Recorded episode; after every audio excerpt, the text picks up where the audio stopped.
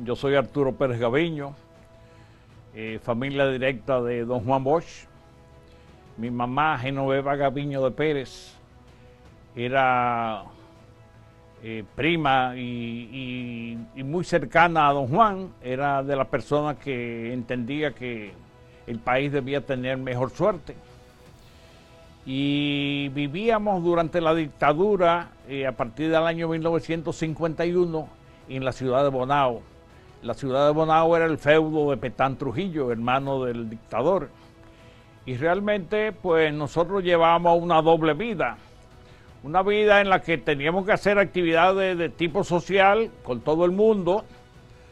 No participábamos en las actividades políticas normales que se originaban a través de las invitaciones de la sindicatura y del Partido Dominicano. Y como tal éramos conocidos como enemigos del régimen. Desde pequeños nosotros sabíamos que, en, la, en la dinámica de la familia habían cosas raras porque era como un, un manto de, de, de inquietudes que uno tenía respecto de, de por qué nosotros éramos enemigos del régimen y por qué la gente nos señalaba y nos preguntaba y siempre vivía indagando tanto.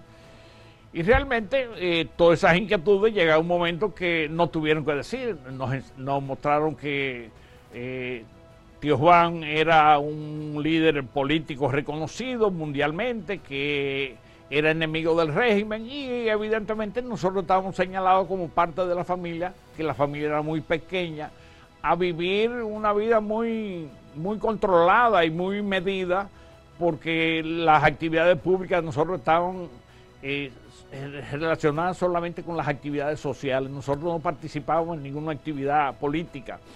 Nosotros sabíamos de, de las situaciones del exterior porque mi mamá vivía viniendo a Santo Domingo desde Bonao y ahí se enteraba de cosas a través de las hermanas o a través de gente que en el interior del país pues nos profesaba esa amistad y ese reconocimiento de lo que éramos. En un momento determinado nosotros nos reuníamos en fincas de, de personas, de, familias conocidas y amigas de, de toda la familia que nos permitían que nosotros fuésemos a esos lugares a, hacer reuniones de familia. Y, y a veces pues esas reuniones eran eh, muy, muy elaboradas y muy, muy organizadas porque como al ser tan poco, pero ese movimiento siempre que vivían chequeando hacia dónde íbamos y qué íbamos a hacer, pues traía sus inconvenientes y la, y la familia, todo el mundo se cuidaba mucho. Estábamos siempre vigilados, siempre había gente cercana a las casas. Parte de la casa que nosotros construimos en el año 51 tenía unos diseños para poder hacer reuniones en la casa y hablar de política, hablar en contra del régimen, sin que de fuera se dieran cuenta que ahí había gente. Entonces se, hizo, se hicieron unos espacios muy grandes. Y evidentemente mi, mi madre eh, era una líder y una persona que realmente eh, comentaba ya con los jóvenes de 25, de 28, 30 años, siempre iban a buscar noticias de la situación, de, pero a través de, una identificación, a través de, mire, ¿y cómo anda la cosa? ¿Cómo está? Pero refiriéndose a la situación del país. En la familia nos pasábamos los libros de, Don Juan y, los, los, primos los comentábamos, evidentemente, eh, Milagro, y Osvaldito y Virgilio eran los mayores, porque era, estábamos como en tres o cuatro generaciones diferentes, pero ellos realmente a veces cuando nos reuníamos, eh, el tiempo no daba para muchas cosas, porque lo, básico era comenzar a hablar de política, a saber cómo estaba la situación, pero después de eso venían las actividades sociales de la familia, de cómo andamos, de cómo está todo el mundo, cómo se sienten, porque con todo y que eh, vivíamos en el país que era fácil la comunicación a través del teléfono y, mi mamá visitaba mucho las primas en Santo Domingo, pero realmente nosotros nos sentíamos eh, que éramos vigilados constantemente y, eso sucedía y nosotros lo sabíamos. Y los amigos de la familia en Santo Domingo y en el interior del país, pues sabían que debían ser medidos y que debían cuidarse. Y había mucha gente que buscaba la manera de no visitarnos porque sabían que se ponían a, persecución, a, presiones de parte del régimen. El año 61 para nosotros fue un año difícil y complicado, digo, para el país entero. Eh, yo recuerdo como ahora, eh, cuando por la radio, ya uno lo sabía, ya nosotros lo sabíamos, pero cuando se hizo partícipe a la sociedad dominicana de que Trujillo había muerto, pues eh, eh, cuánta cuánto gozo y cuánta alegría, y pero realmente uno no se lo podía manifestar a nadie, porque yo recuerdo que la mayoría de la gente lo que sentía, eh, lo que le decían, no, hay que tener cuidado, porque hay que mostrarse con pesar y con pena y con dolor. Y realmente, más en Bonao, ustedes se deben imaginar que en los lugares donde habían eh, donde había un familiar cercano de, Trujillo, pues las cosas eran todavía más complicadas, porque Petán era el, dueño y señor.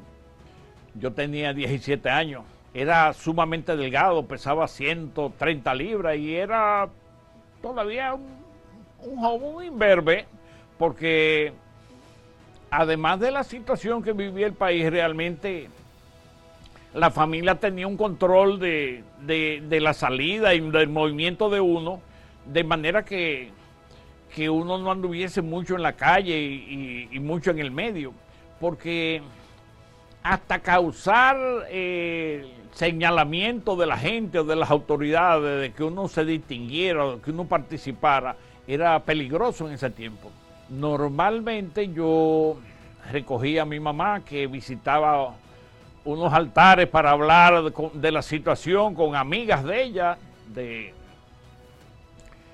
sobre lo que ocurría y lo que se sentía y lo que se decía, porque se fue un año de efervescencia de las expediciones del 59, pues del nacimiento del 14 de junio, de la proclama de que se hicieron con la aparición del 14 de junio y de esa recogida, esa batida de, eso, de esa cantidad de dominicanos en todo el territorio nacional que fueron presos y muchos de ellos fueron a parar a la mazmorra y fueron a parar a la 40 y muchos de ellos desaparecieron.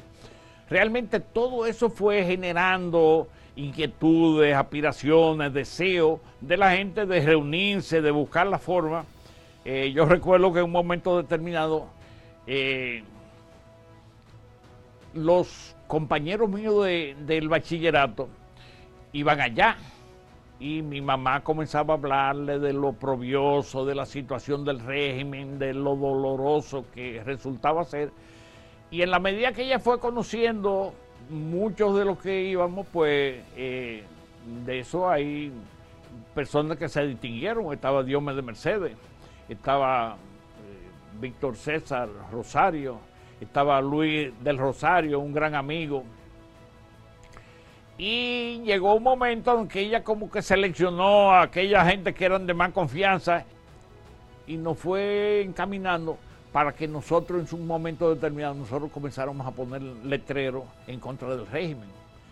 Que eso era un peligro porque ya nosotros sabíamos que un grupo de esas personas que puso letreros, que entre ellos estaba Miguel Ángel Tawil y un señor muy conocido allá que era el 14 de junio que se llamaba Bure, pues desaparecieron. Había muchos grupos que visitaban mi casa. Algunos iban por que eran compañeros de, la, escuela mío y de mi hermana. Otros iban porque eran unos amigos que mi mamá fue cultivando, que era, que era gente ya adulto, sol, casado, una gran parte.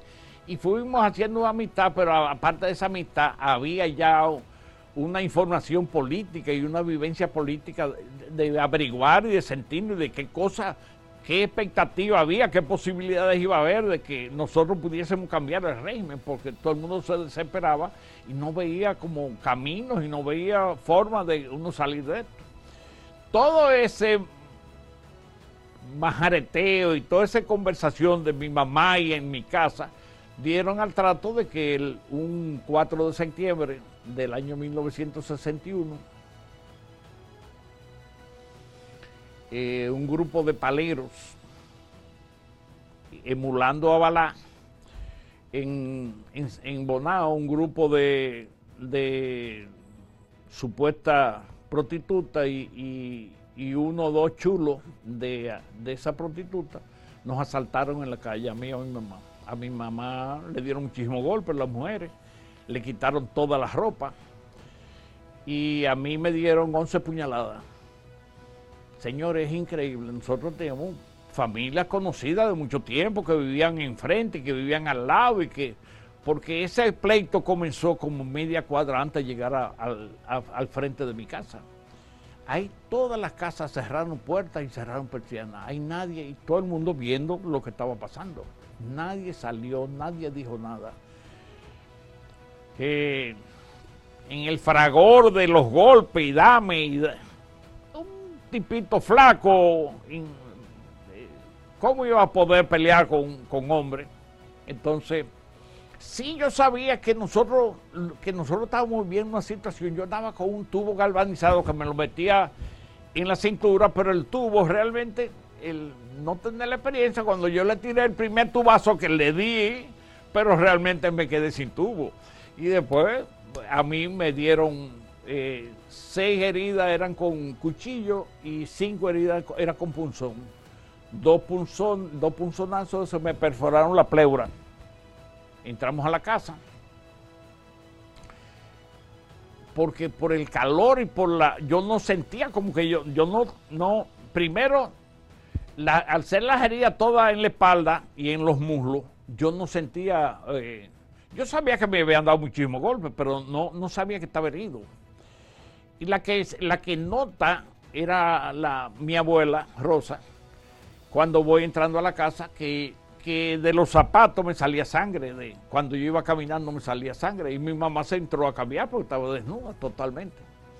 Entonces varios señores de por ahí, cercanos, humildes, nos fueron a, esperar, en la, en la casa que nosotros nos cambiaron para llevarme al hospital. En el hospital, tan pronto nosotros llegamos, el doctor Pedro a Columna no, nos pusieron en una habitación como un privado y en la puerta nos pusieron dos guardias. El director del hospital era un médico a quien nosotros quisimos y, apreciamos su gesto y su decisión, porque al tener dos guardias, pues se supone que nosotros eh, no, no íbamos a recibir ningún tipo de servicio ni de atención. Y él en un momento determinado entró, cerró la puerta, le dijo, mire, doña Bebita, y le dijo, doña Bebita, si ustedes no buscan la forma de salir de aquí, eh, Arturo va a comenzar a, tener fiebre porque él tiene dos, dos punzadas de esas de, que le perforaron la pleura. Y mi mamá fue a la casa, de ahí llamó a, a Angelita Bosch y a Josefina Bosch y le dijo la situación de lo que estaba pasando eh, tía Angelita, la mamá de Milagro, que era muy efectiva en esos menesteres, pues llamó a Luis del Rosario Ceballos, que fue el primer secretario de Obras Públicas del gobierno de Juan Bosch, y, fueron de Emilio Rodríguez de Morici. Emilio Rodríguez de Morici era uno de los ayudantes de Balaguer.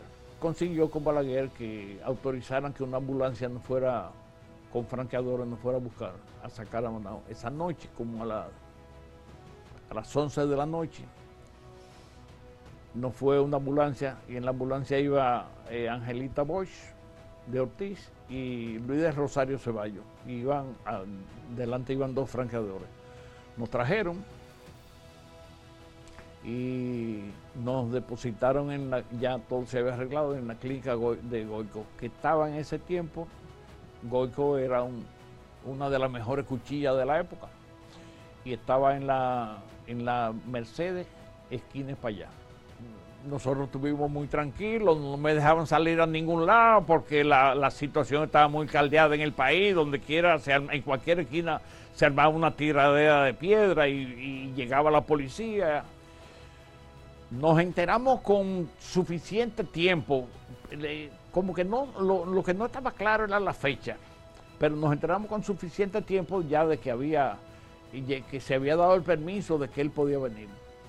Eh, don Juan era un hombre muy cauto, muy, la gente entendía que, lo que era era que le tenía miedo a la situación, pero evidentemente cualquiera eh, que se valorara en ese tiempo sabía los riesgos que corría. Y pues él ató todos los cabos habido y por haber, y es tanto así que el día que llega, el 20 de octubre, eso fue un, un, holgorio en la calle en la calle Polvorín, donde vivía por años la, la familia Bosch. Y él estuvo como 40 minutos. No pasó, no pasó, no fue mucho. Y, se dispersó todo y fue como que uno no lo aprovechó, no lo pudo aprovechar porque realmente todos los vecinos querían saludarlo y querían contarle sus experiencias, hablarle de, todo lo que estaba pasando, de la situación. Había personas que estaban ligadas a él, a la política de lo que era el PRD, que eran representantes en, en Venezuela y entonces todo el mundo quería verlo y quería palparlo y quería que oír de, su propia voz y saber de su comentario y lo que quería y que, cuál era su proyecto y qué pensaba hacer. No duró media hora que él salió de la polvorín cuando llegó, llegaron los paleros. Y llegaron los paleros y dentro de los paleros pues yo estoy consciente que había militares aunque no estaban vestidos de militares, que habían militares y estaban armados. un hermano de, de Luchi Vicioso, yo y, otro joven de por ahí, que yo no recuerdo el nombre, habíamos llenado las azoteas de piedra, pensando de que en cualquier momento los paleros iban a ir a la calle Polvorín. Eh, las, los Bosch no veían con buenos ojos que uno, y uno lo entiende porque era poniendo en riesgo las familias que vivían ahí, porque tú comenzar a, dispararle piedra a los paleros, iban a buscar la forma de entrar y, saquear, y, la, vida de, de, todo corría, corría el riesgo de que cualquiera pudiera perder la vida. Osvaldo Orsini, que era el esposo de tía Josefina, estaba Josefina Bosch, estaba Osvaldito, que ya era un adulto, Osvaldito debía tener veinte y tantos años, estaba eh, Angelita Bosch, y Virgilio Ortiz Peña, que era el papá de Milagro, Milagro, Virgilito y Fernando, Fernando ya era todavía muy, muy joven. Pero era evidente que había mucha peligrosidad, porque ustedes ven, yo recuerdo como ahora, la fiereza y la y la y cómo llegaron los paleros y era tirando tiros. La gente lo que quería que salieran los Trujillos. Eh, próximo a esos días, yo recuerdo que yo, mi mamá y yo estábamos exiliados de Bonao, pero con la situación como estaba y, y, como se vislumbraba la salida de los Trujillos, que no se sabía en qué momento iban a salir, pero ya iban perdiendo la fuerza y el manejo del poder no se, no se hacía sentir tanto en la población. El 19 de noviembre, que había un, una dificultad con Rodríguez Chavarría, que si iba a bombardear o si no iba a bombardear, eh, como que se vivió unos momentos de de ansiedad, de, no saber qué iba a suceder, qué iba a ocurrir. Y ese día nosotros nos fuimos a Bonao. Cuando yo llegué, toda esa juventud que me conocía y toda esa juventud se tiró a la calle. Entonces, eh, me estaban diciendo y me estaban señalando que dónde era que yo quería, que a quién era que íbamos a buscar. Eh, sí, en eso, pues realmente, quizá se, me fue la mano. Yo no, yo no, no podía controlar tanto, pero yo tenía mi deseo también de, reconocido eh, representante del régimen y irle a, tomarle cuenta. Y fuimos a varias casas de esas y,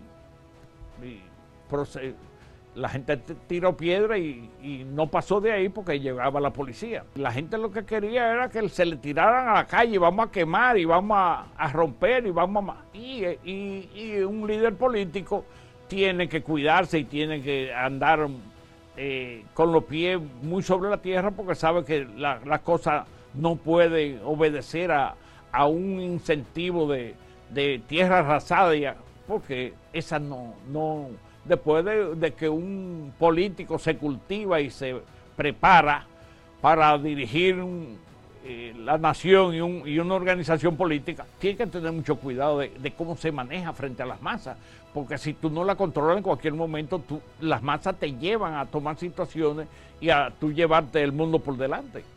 Y, él fue muy cauto y muy y dijo que había que agotar unos procesos y había que agotar unos procedimientos y la gente no estaba conforme porque la gente lo que quería era que lo tiraran para la calle y vamos, tierra quemada y vamos a llevarnos el mundo por delante. Y recuerdo que una noche había como un toque de, de, de cacerola y, y y él estuvo un rato donde tía Josefina y como decía, córchole, la gente está ansiosa, está deseosa. Mira, no están haciendo nada, pero esa es una forma de demostrar que están de acuerdo en que las cosas tienen que cambiar y tienen que variar porque no podemos seguir viviendo bajo este, este oprobio. Y el pueblo estaba necesitado de que le brindaran, que le brindaran alternativas de cómo cambiar el régimen, pero un régimen con tanta fuerza y tanto poder y, tanta estructura y tanta plataforma que tenía para hacer el mal y para reprimir, no eso no iba a caer de un momentico a otro, porque realmente eh, el cambio de Trujillo a Balaguer, Balaguer incluso estuvo obligado a hacer cosas que, nosotros entendíamos en un momento determinado que no, que él no las aprobaba, pero las Fuerzas Armadas se manejaban aquí con con libre albedrío e independencia, que eso de, obedecer al poder civil eh, en muchas ocasiones no lo hicieron. La salida de don Juan no llenó las expectativas de las masas, no la llenó porque eh, el, todo, todo estamos eh, llenos de deseo de, de, tirarnos a la calle y acabar con los trujillistas. Y realmente de esa manera no íbamos a, lograr grandes cambios y grandes eh, eh, mejoras. Y es tanto así que todavía, todavía, y las Fuerzas Armadas de este país son trujillistas, actúan como trujillistas y piensan como trujillistas. No hasta hace poco, no se recuerda de los letreros que aparecían en la policía cuando se hablaba de, la gente que, que no entendía que la democracia era la mejor salida. Entonces, eh, hemos logrado mucho, pero todavía falta muchas cosas por alcanzar. Nosotros creemos que para lo que ha pasado por el país en los últimos 60 o 70 años, las condiciones de vida debían ser mejor. La participación del pueblo debía ser más directa. Eh, la, la política del país se, se ha hecho un negocio burdo, un negocio que todo el mundo sabe que el diputado tiene que dársele exoneración después que gastó 10 millones de pesos para poder llegar. Entonces, los políticos, los que participan en la política, es gente, es gente sin valor, es gente sin cultura, sin formación. La gran mayoría son riferos. En el PLD, que es el partido más organizado, uno lo busca y la mayoría son riferos. Son gente que, que no, han, no se han puesto a, vivir y a, plantear soluciones eh, que sirvan para que el país mejore y para que el país crezca y se desarrolle. Entonces, eh, es penoso y lamentable, pero realmente eh, a veces uno no encuentra hacia dónde que vamos y por dónde que vamos. Porque con estos partidos políticos de hoy en día, yo no creo que el país pueda tener mucha pretensión de mejorar sustancialmente y de alcanzar niveles de desarrollo y de crecimiento donde todos vivamos sin mayores dificultades.